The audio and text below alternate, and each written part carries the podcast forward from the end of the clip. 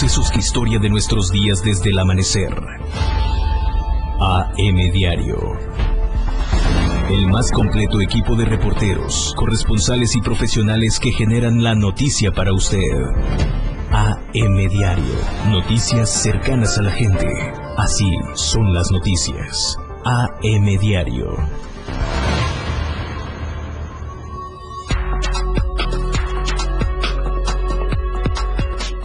Comienza repatriación de migrantes fallecidos en accidente. Los cuerpos de dos personas arribaron a Malacatán.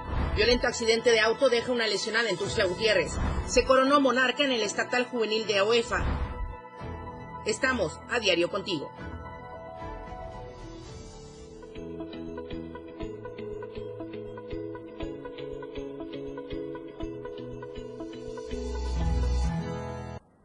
Muy buenos días, muchísimas gracias por iniciar la semana con nosotros. Estamos en AM Diario a través del 97.7 de FM, la radio del diario, y también de las plataformas digitales de Diario de Chiapas Multimedia. En este inicio de semana, como todos los días, le tenemos también las temperaturas para que vaya dándose un panorama de cómo estarán oscilando en las principales ciudades de nuestra entidad. Aquí en Tuxtla Gutiérrez podríamos alcanzar una máxima de 30 grados y una mínima de 20 grados. En San Cristóbal de las Casas, 19 grados podría ser la temperatura máxima y 9 grados la temperatura mínima. En Comitán, 24 grados como máxima y 12 grados como mínima. En Tapachula, 33 grados podría ser la temperatura máxima y 22 grados la temperatura mínima. En siete regiones presentan condiciones atmosféricas muy altas que pueden desarrollar incendios. Hay que estar muy atentos a todas las recomendaciones, no solo de protección civil. Aquí ya entran también las instancias del orden, sobre todo federal, en la protección de recursos y medio ambiente. Mi compañero José Cancino está en la línea telefónica. Te agradezco mucho, José, que nos vayas poniendo al tanto de todo esto que se ha ido dando en las últimas horas con la repatriación de los fallecidos durante el accidente de hace más de una semana, donde varios migrantes desafortunadamente perdieron la vida en territorio mexicano. Lucero, buenos días, te saludo con gusto. Nos encontramos justo en el puerto fronterizo Talismán El Carmen, a unos pasos de cruzar a territorio guatemalteco para acompañar y documentar también periodísticamente el sepelio de uno de, las, de los guatemaltecos fallecidos en este accidente ocurrido hace exactamente 11 días, el 9 de diciembre pasado, allá cerca de Tuxtla Gutiérrez. Y bueno, dos de estas víctimas mortales han sido repatriadas primero a Ciudad de Guatemala y en consecuencia trasladados hacia Malacatán, una ciudad eh, pequeña del departamento de San Marcos, localizada a 12 kilómetros de donde en este momento me encuentro, muy cerca ya de los límites con Chiapas. Y bueno, y es que en este lugar los restos de Cecilio Federico Ovalles y Fuentes y Leonel Gómez Cepeda, que han sido plenamente identificados y entregados a su familia, en el caso de Cecilio ya fue sepultado ayer y esta mañana va a ser sepultado Leonel Gómez un exfutbolista, Lucero, exfutbolista profesional que tuvo que dejar esta pasión por el deporte y emigrar hacia, eh, bueno, en el intento de emigrar hacia los Estados Unidos, que lamentablemente acabó en esta tragedia donde 56 personas perdieron la vida. Se van a llevar a efecto, eh, bueno, estos eh, restos que van a ser trasladados hacia el Panteón Municipal de Malacatán para darle sepultura, como su familia lo ha señalado, y en las próximas horas también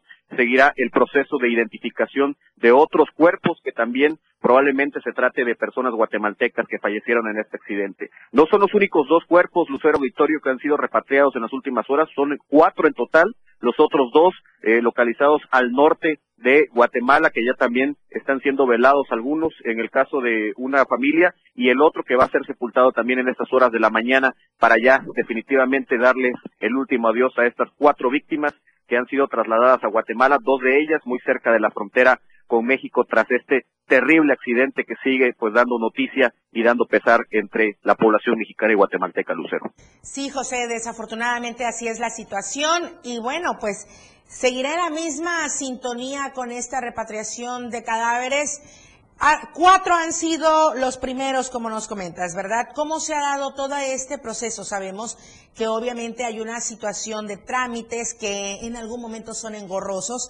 Sin embargo, ambos países se han pronunciado porque todo se vaya dando de manera adecuada, oportuna, eficiente y eficaz. ¿Cómo ha sido realmente a decir de las familias, por ejemplo, José? Bueno, contrario a otras situaciones que hemos vivido, eh, como el, hecho de las víctimas de Camargo, esas, esas eh, más de 30 personas migrantes que fueron eh, incineradas por el crimen organizado allá en el norte del país, pues tardó mucho más el procedimiento, tardó más de 45 días para que fueran trasladados los guatemaltecos a sus, a sus ciudades natales. En este caso, la familia comenta que se está haciendo de forma más depurada, más rápida, tratando lo antes posible de trasladar estos cuerpos hacia las familias. El problema aquí, Lucero, es que todavía hay cuerpos sin ser identificados, sin encontrar a las familias en Centroamérica o en otros países y esto pues complica aún más la situación para las autoridades porque no pueden no pueden entregar un cuerpo sin haber sido identificado y tampoco hay una estrategia real cuando esta persona sigue en calidad de desconocida. Así que es una tarea titánica la que se están haciendo para intentar dar con el paradero de las familias y con la identidad de estas personas que siguen sin ser identificadas. Mientras tanto, estos cuatro cuerpos, pues afortunadamente, digo, si hay algo que rescatar es que sus familiares pudieron darles este último Dios, pudieron acompañarlos, pudieron tener este cortejo fúnebre para eh, pues despedirse de estas personas que lamentablemente fallecieron. Muchas de ellas, Lucero, eh, eh, precisamente estas cuatro personas que ya han sido repatriadas, los cuatro hombres, se dedicaban, eh, en el caso de Leonel, al que vamos a acompañar en unos momentos hacia el Panteón Municipal de Malacatán, era un futbolista profesional, el otro eh, guatemalteco llamado Cecilio, él se dedicaba al transporte público, tenía una corrida desde Malacatán hacia la frontera con México en un autobús y muchas historias así que se van revelando de gente que por escasos recursos tuvo que subirse a esta cabina de tráiler y morir en este accidente con la intención de llegar a Estados Unidos. José Cancino, muchísimas gracias. Como siempre, te agradezco la información tan oportuna y tan completa. Muy buenos días, buen inicio de semana y seguiremos al tanto de este tema y todo lo que vaya transcurriendo en nuestra frontera. Pendientes, Lucero, muy buenos días. Gracias, buenos días aquí en Tuxtla Gutiérrez en conferencia de prensa junto a los embajadores de Estados Unidos, Ken Salazar, de Guatemala, Mario Búcaro y de Belice, Oscar Lorenzo Arnold. El gobernador Rutilio Escandón Cadenas expresó que el crimen del, del 9 de diciembre no quedará impune, por lo que pronto habrán resultados contra los delincuentes que provocaron el accidente donde 56 personas migrantes perdieron la vida y más de 100 resultaron heridas. Al destacar que se están sumando esfuerzos con Norteamérica y Centroamérica para llevar a cabo las investigaciones de la tragedia, el gobernador Rutil Escandón detalló que se continúan realizando acciones para rescatar humanitariamente a las y los migrantes de las manos de los traficantes de personas, protegiendo principalmente a las niñas, a los niños y a las mujeres de la trata. Todos los días estamos muy pendientes de todos los asuntos. Inmigración, ya desde que inició este gobierno 2018, es un asunto relevante que atendemos las 24 horas del día. Aquí hemos redoblado el esfuerzo para estar pendientes de atender humanitariamente a los migrantes, rescatarlos humanitariamente de las manos asesinas de los traficantes de seres humanos, de personas. Y también atentos en contra del delito de trata de personas, de niñas, de niños, de mujeres.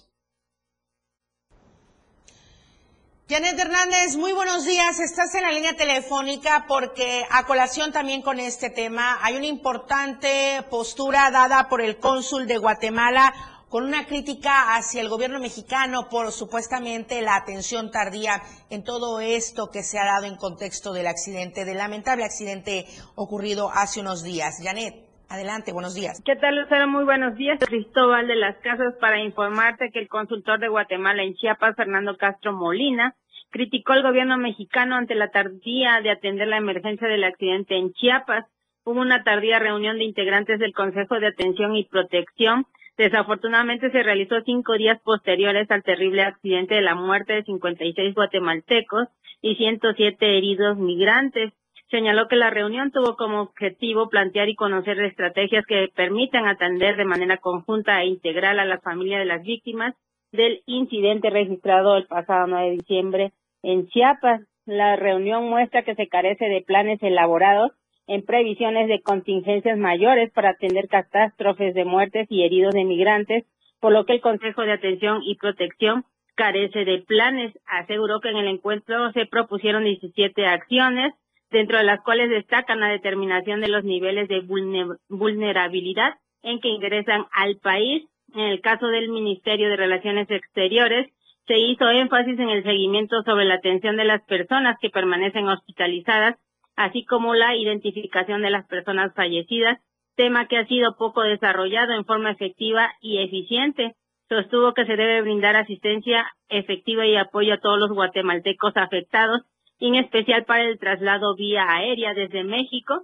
y que también deben facilitar visas humanitarias a familiares para poder apoyar a los heridos. Es una difícil situación. Hay un centenar de familias de los heridos que duermen afuera del hospital, siendo auxiliados únicamente por buenos chiapanecos que les llevan donaciones. Es el colmo que en cuanto les dan de alta del hospital, migración mexicana llega y se los lleva deportados a la frontera. Hasta aquí el reporte Lucero y vamos ¿Alguna pregunta sí, sobre este Sí, Janet, bueno, es la postura del consultor de Guatemala en Chiapas, Fernando Castro Molina. Muchísimas gracias. Hasta aquí con este tema. Pero otra información eh, que ha trascendido y que tú nos preparaste, Janet, es el retorno de los zapatistas que se fueron a Europa hace unos eh, meses y tú nos vas a comentar respecto a la experiencia y lo que se ha comentado en este retorno durante el fin de semana. Así es, eh, los integrantes de la delegación zapatista, quienes se encontraban de visita en el viejo continente, retornaron este fin de semana y ya se encuentran en sus casas, así lo informaron mandos del Ejército Zapatista de Liberación Nacional. Les saludamos desde las montañas del sureste mexicano y les avisamos que ya todas las compañeros y compañeras de la, de la delegación que durante los meses de septiembre, octubre, noviembre y diciembre de este año les visitaron en sus respectivas geografías, ya están en sus pueblos y posiciones. Esto lo dijo el comandante insurgentes Moisés a través de un escrito. Expresó que durante su arribo la delegación en la Ciudad de México fue recibida por docenas de simpatizantes del EZLN, así como representantes de varias organizaciones quienes les dieron la bienvenida se confirmó que todas y todos ya están en sus parajes poblados y posiciones. Ahora nos toca revisar nuestros apuntes para informar al pueblo y comunidades de todo lo que aprendimos y recibimos de los compas en el viejo continente, sus historias, sus luchas, su resistencia, su insumiso existir y sobre todo el abrazo de humanidad que recibimos de sus corazones, indicó en Moisés. Finalmente agregó que como zapatistas continuarán trabajando en beneficio de las comunidades que están en resistencia contra el mal gobierno. Pronto nos comunicaremos de nuevo con ustedes porque la lucha por la vida no ha terminado. Tenemos todavía mucho que aprenderles y mucho que abrazarles. Hasta aquí el reporte Lucero. Muy buenos días. Muy buenos días. Muchas gracias. Buen inicio de semana.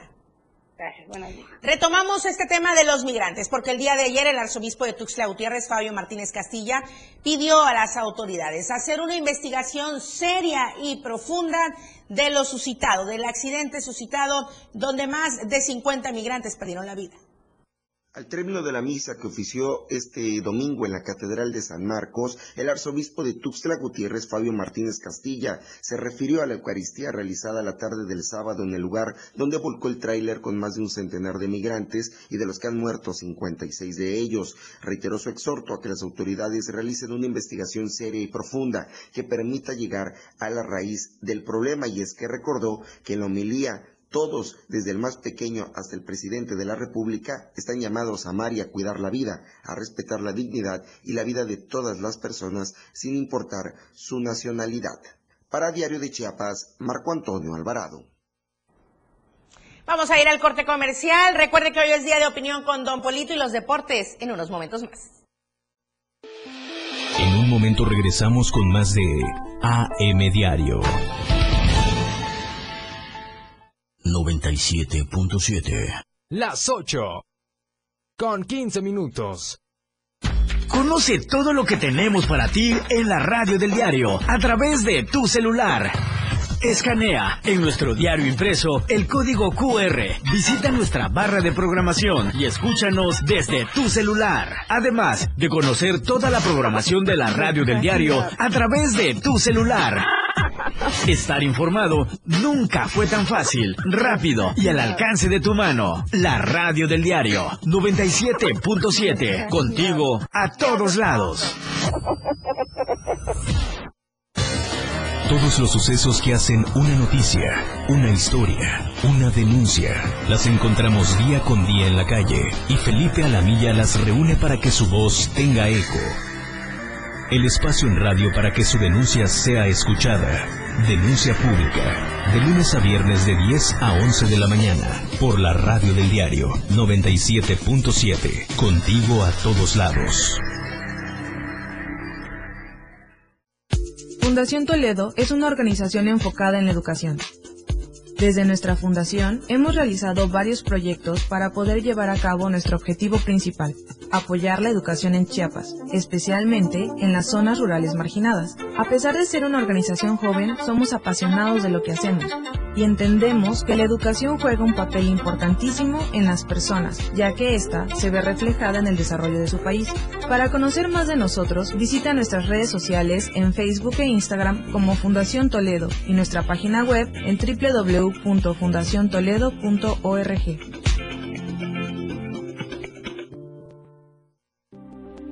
Chiapas es poseedora de una belleza natural sin rival en todo México. Una gran selva, un impresionante cañón, manglares y playas únicas, además de paradisiacas caídas de agua, visten a nuestro estado con el encanto único de la naturaleza. Chiapas es el estado más al sur de México, la última frontera de nuestro país. Aquí, en este rincón, que también fue el último territorio en añadirse a la República, se encuentra un paraíso de bellezas naturales listo para ser explorado. Ven y disfruta lo que Chiapas tiene para ti. 97.7, la radio del diario, contigo a todos lados.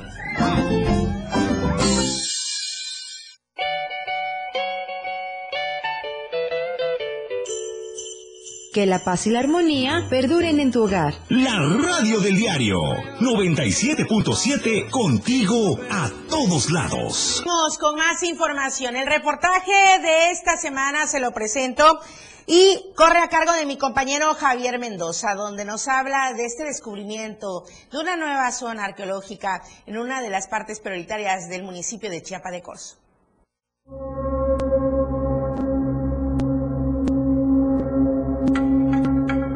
Chiapa de Corzo se caracteriza culturalmente por la tradicional fiesta de enero, los parachicos, las chuntás, las iglesias de gran arraigo en cada uno de los barrios que conforman la heroica ciudad. Pero hay un lugar enclavado en las venas de esta zona que esconde unas bellas pirámides prehispánicas. La zona arqueológica de Chiapa de Corzo abrió sus puertas en el 2010 presentando tres pirámides en la zona oriente de la ciudad. Sin embargo, desde el 2017 este lugar cerró sus puertas se cayeron muchos muros aquí, hubo grietas, fisuras, colapso de muros, hubo también este desplome de algunos que en las que no, no cayeron completamente, pero perdieron la, su verticalidad y tuvimos que regresarlos a su lugar.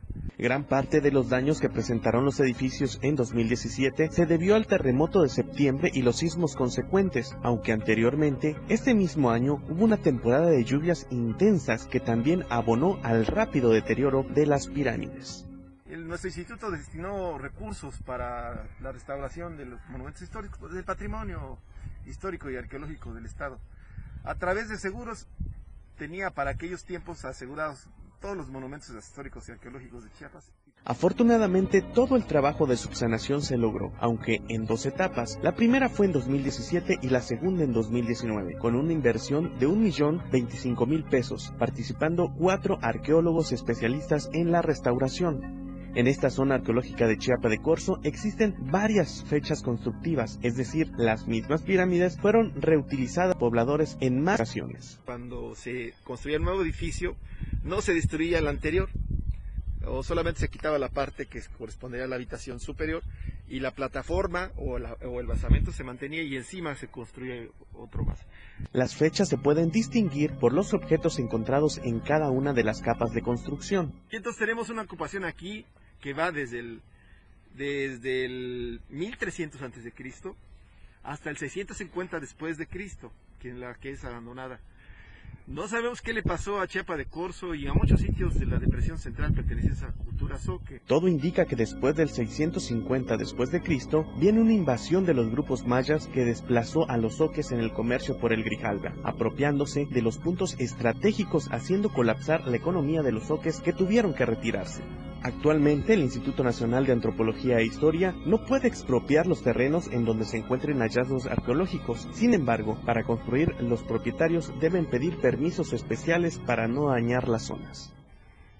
La, todas las personas que se encuentran dentro del área que se considera como la poligonal del sitio arqueológico deberán pedir permiso, así lo establece la ley. Si se construye sin los permisos correspondientes, tanto del municipio de obras públicas, uh, del, o, autoridades municipales, este, se incurre en un delito y puede ser eh, causa de sanciones. Las sanciones pueden ir desde varios años en la cárcel por daños patrimonial a la nación o pagar trabajos de rescate que se deriven de la construcción ilegal. Tras casi cinco años por la reconstrucción y luego de la pandemia de COVID-19, el sitio arqueológico abrió sus puertas hace poco más de una semana al público en general. Cierto, estos primeros tres edificios que les menciono en esta área, que se encuentra de nueva cuenta en, atrás de la Nestlé, entrando por la calle de la Libertad y luego dando la vuelta por Avenida Hidalgo. Estamos ahorita uniéndonos con el municipio y su área cultural para darle mayor promoción a la, arqueología, arqueología Soque. Y cuando tengamos los restos de arqueología chiapaneca, pues seguramente también lo podemos ofrecer a la, a la población para su visita. Para Diario de Chiapas, Francisco Mendoza. Lo que acontece minuto a minuto. La Roja, de Diario de Chiapas.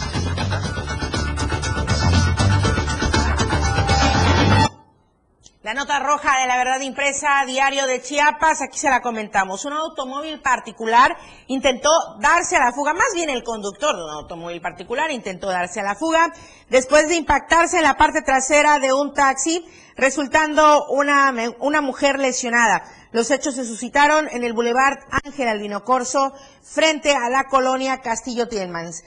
A eso de las 20 horas, las 8 de la noche del pasado sábado, un vehículo Nissan Suru se impactó por alcance contra un taxi también Nissan Suru con placas de circulación 9479 BHB. Una pasajera resultó con golpes, fue valorada por eh, paramédicos de la Cruz Roja Mexicana sin ameritar ser trasladada a un hospital. Las unidades fueron puestas a disposición del Ministerio Público. Le comento también que agentes de la Policía Ministerial adheridos a la Fiscalía General del Estado en coordinación con elementos de la Policía Municipal, lograron dar cumplimiento a la orden de aprehensión en contra de un sujeto acusado por de robo con violencia allá en Ocoso, Cuautla. Los cuerpos de seguridad aplicaron estrategias de investigación para dar con el paradero de Víctor Manuel N., quien el pasado mes de mayo habría participado en una acción ilegal, acusándole de robo con violencia, por lo que el juez pidió su detención, y fue así que los cuerpos de seguridad lograron su detención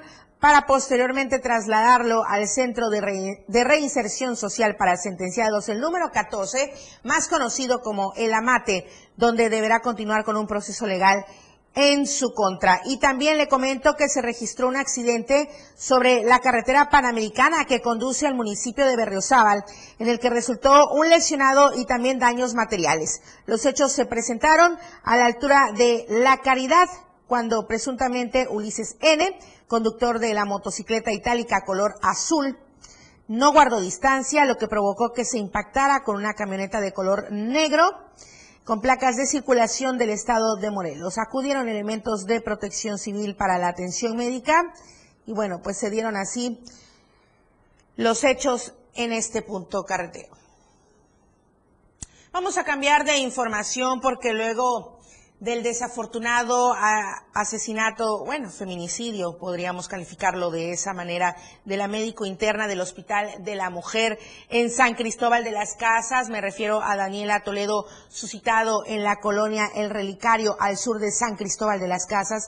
Personal de salud se manifestó y exigió a la Fiscalía de Justicia Distrito Altos investigue a fondo para que se esclarezca y se castigue con todo el peso de la ley a quien o quienes resulten responsables de este feminicidio Cabe recordar que a Daniela le arrebataron la vida al ser estrangulada en el interior de la vivienda que rentaba en la calle San Martín, en la colonia del Relicario, el pasado viernes 17 de diciembre. Ni una más. No queremos más feminicidios. Justicia para Daniela. Queremos ser libres, caminar libremente en las calles. No es justo que nos estén matando. Estas fueron algunas de las consignas expresadas durante la conferencia realizada afuera del hospital la mañana de ayer domingo. Durante la conferencia, el Frente Nacional contra la Violencia de Género también se unió a esta lucha contra los feminicidios exigiendo justicia para la doctora Daniela y que se castigue al o a los responsables y que no quede impune este crimen. También dijeron que hoy, a partir de las 11 de la mañana, realizarán una marcha la cual partirá del Hospital de la Mujer hacia el centro de la ciudad. Por su parte, la Fiscalía General del Estado informó a través de un comunicado que dio inicio a la carpeta de investigación por el delito de feminicidio en contra de quien o quienes resulten responsables en agravio de Daniela N. en San Cristóbal. Tras conocer la noticia criminal, el grupo especializado de la Fiscalía General del Estado se trasladó al lugar de los hechos en el barrio El Relicario de San Cristóbal, dando inicio a las investigaciones asegurando que es con estricto apego al protocolo de actuación con perspectiva de género para la investigación del delito de feminicidio aquí en el estado de Chiapas. El panorama COVID aquí se lo presentamos. Estadísticas, reportes, información. COVID-19. Hasta el último corte de este domingo, solo en tres municipios de Chiapas se registraron seis casos nuevos por COVID-19 sin ninguna defunción. Y esto lo informa la Secretaría de Salud con los reportes oficiales. También se expuso que de los seis casos nuevos se registraron en Tuxtla Gutiérrez, en San Cristóbal de las Casas y en Berriozábal. Los casos positivos se encuentran bajo resguardo domiciliario y con un monitoreo frecuente de sus contactos. Estos pacientes oscilan entre los 10 años y 49 años de edad sin presentar ninguna comorbilidad. A nivel nacional, la Secretaría de Salud también presentó el reporte técnico diario. Hasta el día de ayer, los casos positivos confirmados por día en México son 2.530 el número de defunciones confirmadas por día por COVID, 268. El número total de casos positivos en nuestro país, 3.932.545. El total de defunciones confirmadas en nuestro país por COVID, 297.835 casos y con la finalidad de garantizar la atención médica a toda la población, por supuesto también con respecto a estas enfermedades como COVID o cualquier otra que se pueda dar o agudizar durante este periodo invernal, eh, pues eh, la Secretaría de Salud informó que activó al personal necesario para cubrir las guardias correspondientes en las más de mil unidades que integran la red de servicios.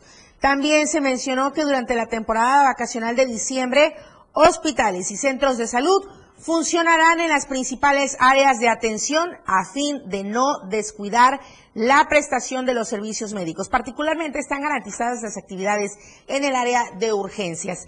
El secretario de Salud, José Cruz, también dijo que la población requiere atención médica si así se necesita, podrá acudir a hospitales generales, a los básicos comunitarios, a los centros de salud con servicios ampliados, a los centros de salud con hospitalización y centros de salud de las cabeceras municipales. Vamos al siguiente corte comercial y está el dios de los deportes aquí en el estudio listo con la información. Volvemos. Más de AM Diario. Después del corte. 97.7. La radio del diario. 97.7. La radio del diario. Más música en tu radio. Lanzando nuestra señal desde la torre digital del diario de Chiapas. Libramiento Surponiente 1999. 97.7. Desde Tuxtla Gutiérrez, Chiapas. HGT es la radio del diario. Contacto directo 961-612-2860. Cabina 961-612-2860. Escúchanos también en línea. www.diariodechiapas.com Diagonal Radio. 97.7, la radio del diario. Más música en tu radio. Las 8 con 30 minutos. La radio del diario presenta la portada de este lunes 20 de diciembre de 2021. Refrendan Rutilio y embajadores unidad en rescate a migrantes. Regresan zapatistas de Europa. En Chiapa de Corzo, un tesoro escondido. Seis casos por COVID-19 en las últimas horas en Chiapas. Urge ONU poner fin a la detención de migrantes. Comienza repatriación de guatemaltecos fallecidos. Frente para el Desarrollo. Garantizados servicios de salud, asegura el doctor Pepe Cruz. Va Morena contra INE. Monreal ofrece salida. Hacienda debe otorgar recursos. Estamos a diario contigo.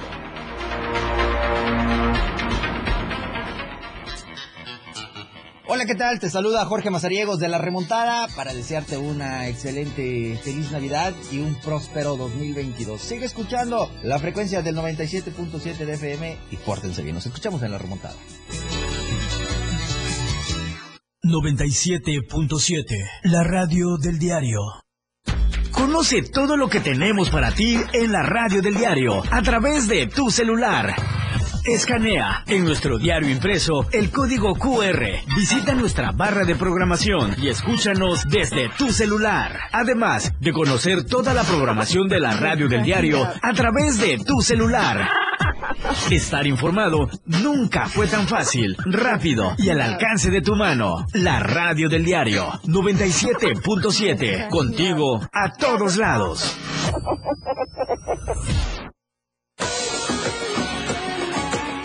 Regalos del mundo no se comparan con tu vivir y tu amor en esta Navidad. 97.7 FM. Contigo a todos lados. La radio del diario.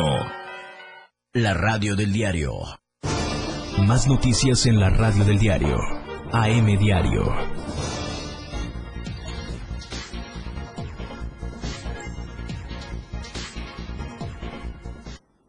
El dios de los deportes, Lalo, para iniciar la semana. Muy buenos días. La escena global del deporte. Con Lalo Solís. La penúltima semana del 2021. Ahí vamos, eh, ahí vamos. Vamos a arrancar con la información deportiva y es que eh, si bien el año atlético en el tema de las carreras pedestres específicamente no iba a arrancar como los corredores deseaban, puesto que se anunció hace unas semanas la cancelación de la tradicional carrera del Parachico, pues bien, se comenzó a hablar ya de la vuelta del medio maratón San Cristóbal de las Casas. Este evento se correría en su novena edición el próximo 6 de marzo a partir de las 7 horas en las categorías libre, máster 40 y 50 en ambas ramas. Y pues bueno, adelantaron que se premiará con trofeos a los tres primeros lugares de esta competición. Ya puede usted consultar eh, detalles para proceder con el registro en www.deporteallimite.com, además de las redes sociales de este evento que pretende reunir en este eh, 2022, en su novena edición, a unos mil competidores en las distintas distancias, principalmente la de medio maratón, que es la que más han buscado.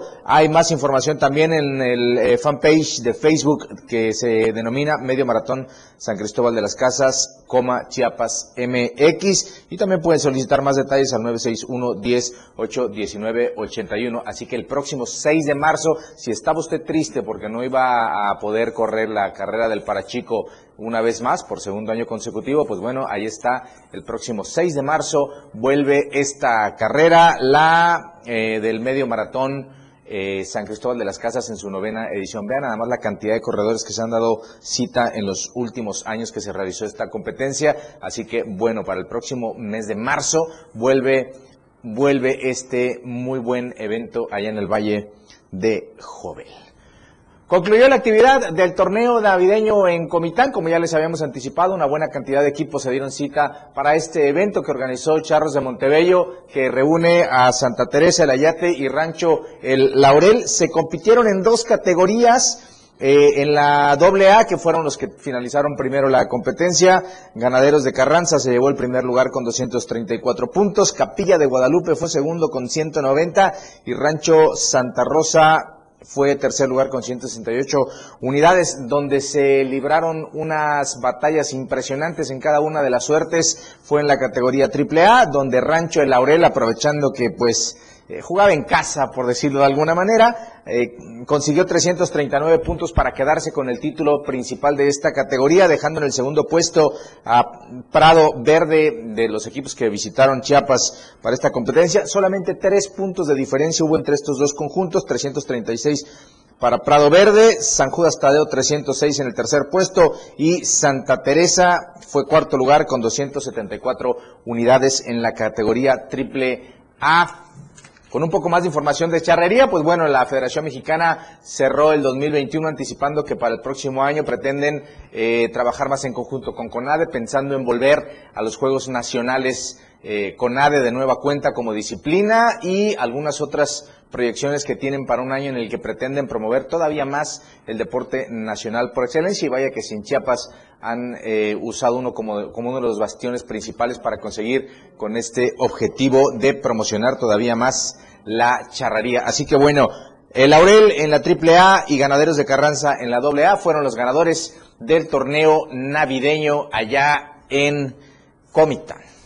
Otro gran evento que se realizó el fin de semana, pues bueno, fue la primera gran final de la Organización Estatal de Fútbol Americano, OEFA, que disputó la final del torneo juvenil entre Osos y Atlas. Ahí vemos algunas imágenes. Sí, está usted viendo de manera correcta. La gran final de este torneo se jugó en el Samuel León Brindis.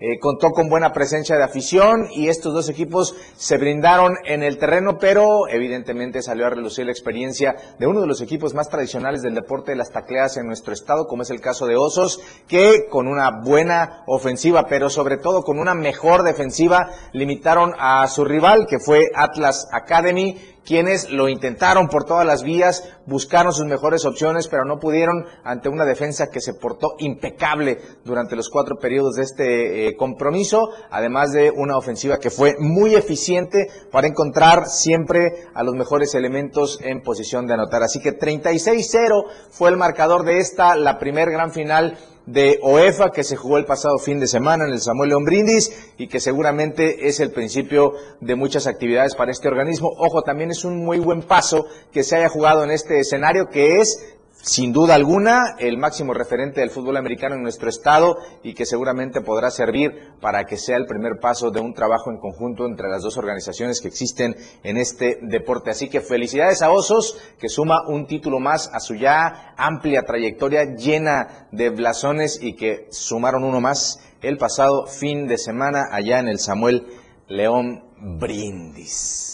¿Qué tal? Eh? ¿Qué tal los muchachos de UEFA? Felicidades por esta gran final. Vamos a cerrar la información deportiva con la Liga de Expansión. Y es que después de empatar sin goles allá en Tampico, se disputó el juego de ida de la gran final del Grita México A21 en la Liga de Expansión. Y ahí está viendo usted esa imagen. Cristian el Hobbit Bermúdez, uno de los veteranos del Atlante, fue el guía para que los potros de hierro se quedaran con el título. 3 por 0 finalizó el juego de vuelta allá en el estadio eh, Azulgrana, que volvió a llamarse de esa, de esa manera allá en la capital del país.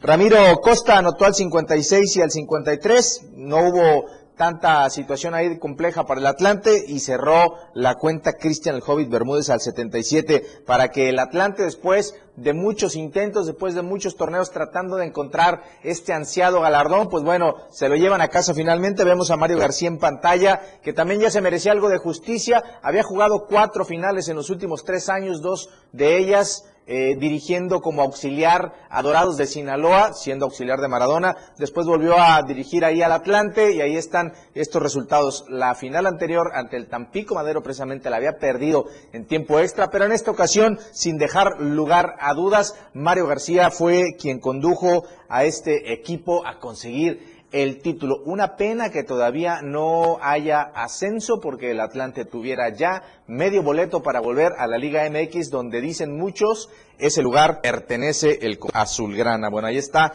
finalmente este tema. Y para concluir con todos los campeones 2021, hoy a las 8 de la noche se disputa la vuelta de la final femenil entre Tigres y Rayadas. Va a ser a las 8 de la noche en el Estadio Universitario y con eso van empatados a dos y con eso vamos a conocer ya a todos los campeones del fútbol mexicano. Como todos ustedes saben, pues Atlas rompió la maldición de más de 70 años de no ser campeón. Atlante vuelve a probar las mieles del triunfo con el campeonato que consigue este fin de semana y hoy vamos a ver si Tigres consigue un título más o si Rayadas logra por fin ponerle un alto al dominio de las universitarias en el fútbol femenil de nuestro país. Así que bueno, ahí va caminando el fútbol mexicano, muchos movimientos, mucho fútbol de estufa, esperando que pronto, el 6 de enero para ser precisos, el primer fin de semana casi casi del próximo año, usted ya podrá ver rodar el balón de nueva cuenta en nuestro balompié con la vuelta del fútbol y el clausura 2020. 22. Mientras tanto, pues usted ya sabe, hoy en la remontada no se lo puede perder, vamos a tener un montón de cosas que platicar con ustedes, vamos a ir a detalle en este partido final de UEFA, vamos a hablar un poquito más de la charrería, le contaré un tema de básquetbol que está bien interesante y ahí estaremos con Jorge Mazariegos a partir de la una de la tarde en el 97.7 de FM, llevándole a todos ustedes una manera muy amena de conocer eh, la información deportiva para usted y para todos aquellos que gustan de entretenerse un ratito con la radio, ya lo sabe, 97.7 de FM, además de todas las plataformas digitales de El Diario de Chiapas. Vamos a arrancar espectacular la semana y usted sabe si se lo pierde, Lucero, pues ya si se lo quiere perder ya no voy a poder hacer nada. Estamos haciendo los mayores de los esfuerzos para entretener. No, claro que sí, cómico, mágico, musical. Sí, siempre. Y además a veces hasta regalos tenemos. No, y luego eh, esos encontronazos que sean de opiniones. No, claro, claro. De opiniones que se ponen muy amenas con todos los temas que tienen ahí. Yo a Jorge lo quiero como mi hermano menor. Ay, pero Iba a decir hijo, pero no, tampoco es nada. No, no, es normal. Es normal, es normal que se pase un poco, así son los jóvenes. Sí, ¿verdad? Sí, sí, sí. Pero bueno, ahí estamos, sacamos el látigo y quieto. Saludos a Jorge Mazariego, lo veo a la una de la tarde y espero contar con su audiencia. Vamos a platicar, se va a divertir. Y pues ahí va, a ver si un día nos acompaña Lucero o, Charlie con sus pumas, no sé. El que quiera acompañarnos ahí lo recibimos en la remontada, ya sabe, a la una de la tarde en el 97.7. Ah, lo dice Charlie. Vámonos. Conste, Charlie, conste. Oye, oye, Lalo, tengo una duda. A ver, por favor, instruyeme e ilústrame. Por supuesto. Ilumínanos. A ver, ¿qué es el Fireball Extreme Challenge? El Fireball es una disciplina que es de reciente creación, no tendrá más de tres años quizá, eh, que llegó a México de una manera importante, se juega como sede principalmente en Veracruz y reúne muchas modalidades, un poco de handball, un poco de básquetbol, en fin, se trata de irse pasando una pelota y acumulando pases y, se van eh, turnando la posesión de la pelota. El que termina logrando más pases, pues es el que se lleva el triunfo. Ese Firestream va a, de hecho hay clubes ya, por ejemplo Sharks de, de, Alexis Arjona. Chiapas, Chiapas eh, sí, sí, que fueron a participar a un nacional que se acaba de disputar en Veracruz hace poquito y que estuvieron entre los mejores de nueva cuenta. Son muy buenos eh, y también hay otros equipos, lógico. En Chiapas se está creciendo, pero hay hasta un proyecto con la Secretaría de Educación para empezar a implementar el Fireball en las escuelas de educación básica. Pues don Lalo Solís, además de instruirnos, vea, por eso es el dios de los deportes. Pues. Gracias, qué amabilidad. Además de instruirnos, ya nos dio la entrada a la nota. Adelante con la información. Durante el año hemos tenido tres participaciones. Una en el mes de mayo, en el cual tuvimos en un evento internacional de Fireball String Challenge el segundo lugar. Esa fue nuestra primera participación. Y en el, mes pasado de noviembre, el 27 y 28 de, noviembre para ser exactos, tuvimos un doble nacional, un nacional de clubes y un nacional de selecciones estatales. En el nacional de, de clubes obtuvimos el segundo lugar nuevamente, nos quedamos a un punto de, del primer lugar, pero estuvo bien. En los equipos que, que se tiene aquí en Chiapas participan agremiados de la sección 40 en su mayoría, también participan eh, deportistas pues de diferentes eh, sectores, también estudiantes.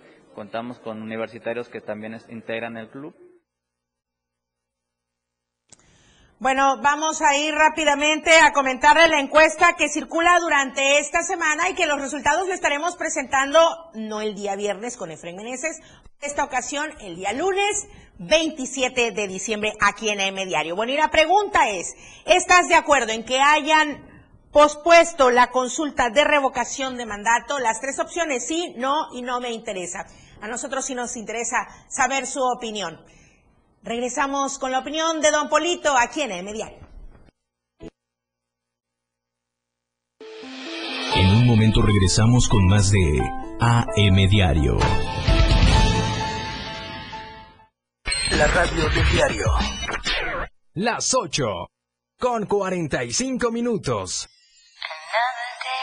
La tendencia en radio está con Pilar Martínez. Y ella tiene la menta para darle frescura a tus días. Pilar y Menta, de lunes a viernes de 11 a 1 de la tarde. Escucha temas de interés, invitados, música y radio variedades que hacen de Pilar y Menta un programa único en la radio del diario 97.7. La mejor manera de escuchar radio está en la radio del diario 97.7. Contigo a todos lados. La escena global del deporte ahora se escucha mejor en radio.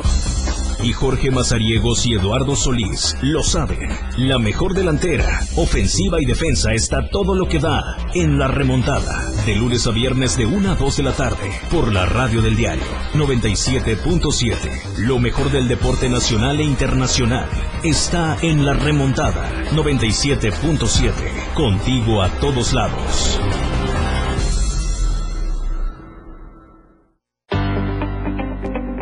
La mejor manera de estar informado está en Chiapas a diario. Las horas hacen los días y los días hacen historia. Dora García de Alba y Eric Ordóñez le dan forma a la noticia a través de la radio del diario 97.7, de lunes a viernes de 2 a 3 de la tarde. Chiapas a diario, porque usted tiene el derecho de estar bien informado. Chiapas a diario, por la radio del diario, contigo a todos lados.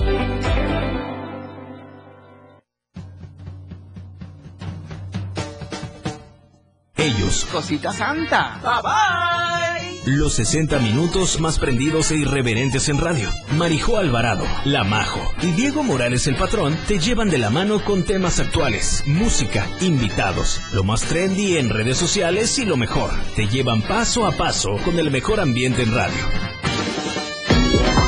Después de todo, con La Majo y el Patrón, de lunes a viernes de 6 a 7 de la noche, por la radio del diario. 97.7, El Patrón y La Majo, contigo a todos lados. En cada momento, en cada segundo, minuto y hora, las noticias siempre le acompañan y Chiapas al cierre le presenta las noticias más sobresalientes del día y lo que sucede al momento. Chiapas al cierre, de lunes a viernes de 7 a 8 de la noche, con Efren Meneses, por la radio del diario 97.7, contigo a todos lados.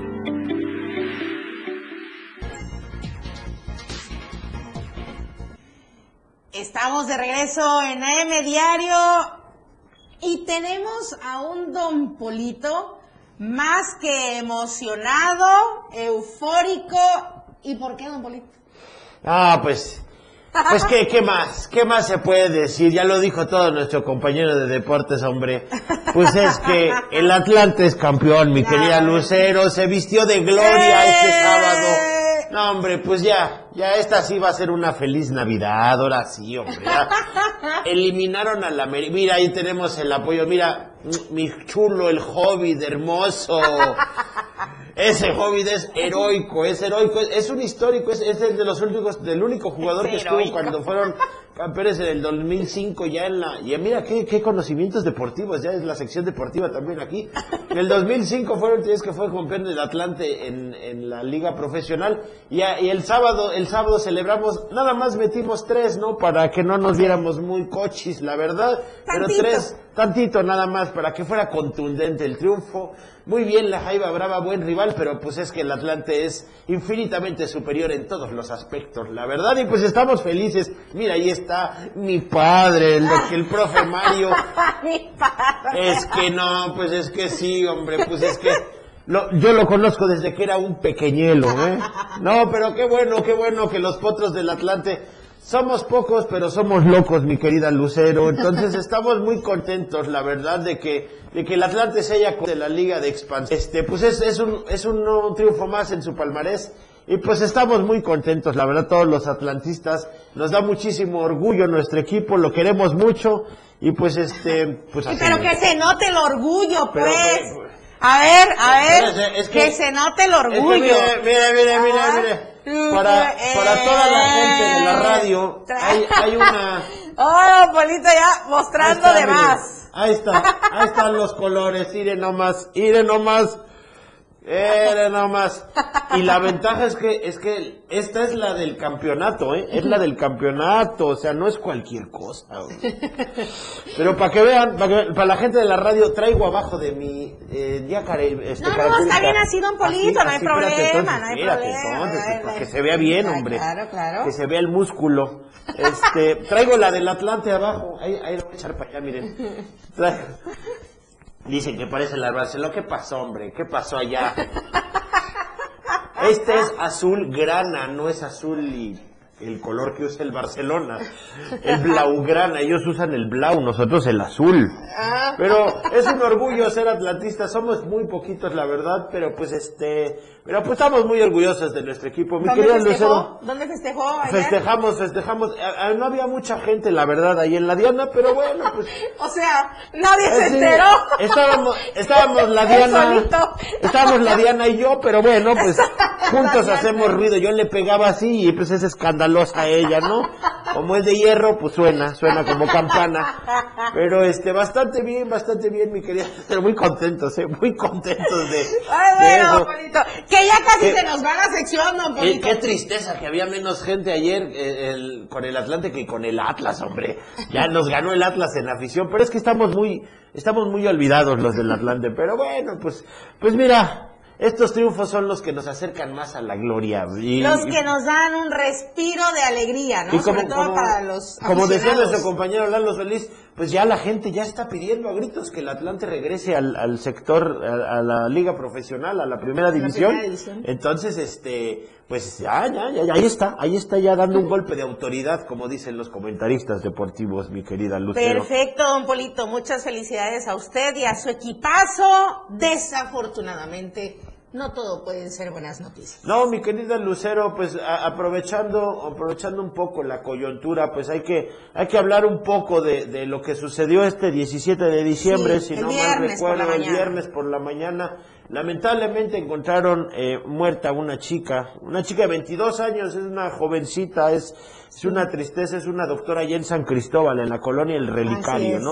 Eh, pues desafortunadamente la encontraron eh, las circunstancias de su fallecimiento, pues bueno, Apuntan a un feminicidio. apunta- apuntan un feminicidio, pues la encontraron estrangulada y pues hay que, hay que siempre levantar la voz y siempre, no quiero decir aprovechar, pero sí cuando suceden estas cosas, hay que recordarnos, y es un recordatorio para toda la gente que el feminicidio es algo, es algo real. Ahí vemos algunas imágenes de apoyo de las compañeras médicas eh, allá en el hospital allá de, de- de la mujer allá en San Cristóbal hicieron una marcha porque pues este, se Se pronunciaron, pronunciaron al respecto y hoy habrá una marcha, Hoy habrá una a las marcha. 11 de la mañana, justamente. rumbo al, del hospital creo que al centro, ¿no? Del Hospital de la Mujer al centro de San Cristóbal de las Casas.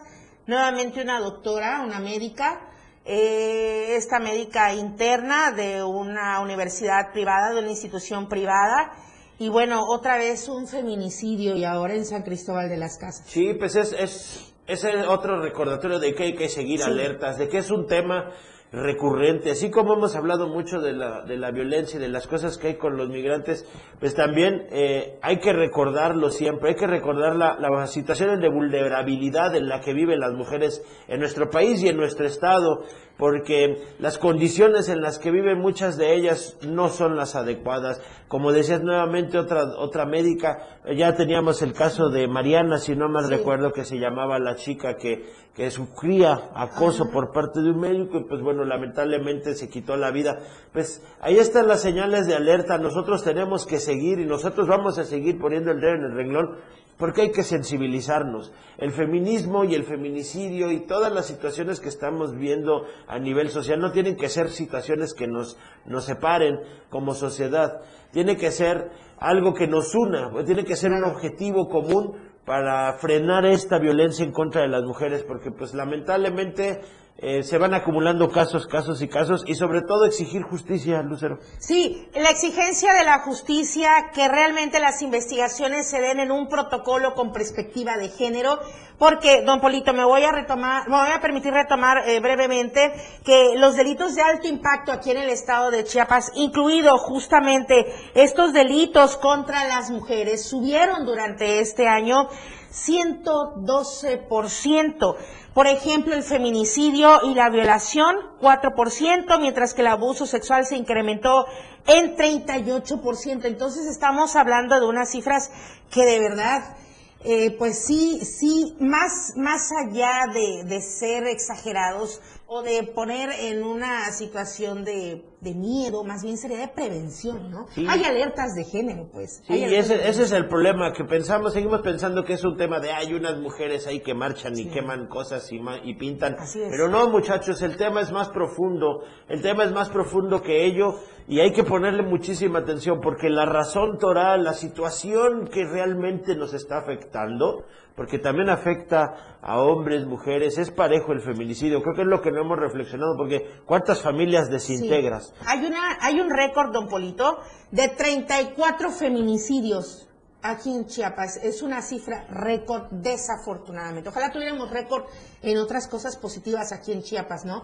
Es la cifra récord a nivel nacional que se, mm, pues, eh, denota en, justamente en las estadísticas. Sí, yo recuerdo, lamentable, lamentable la cifra, yo recuerdo cuando estaba el tema de las muertas de Juárez y hablaban acerca de los números y de pronto volteábamos a ver a Chiapas y decíamos, ah, caray, pero es que nosotros tenemos casi el doble de mujeres que fallecen por causas de violencia.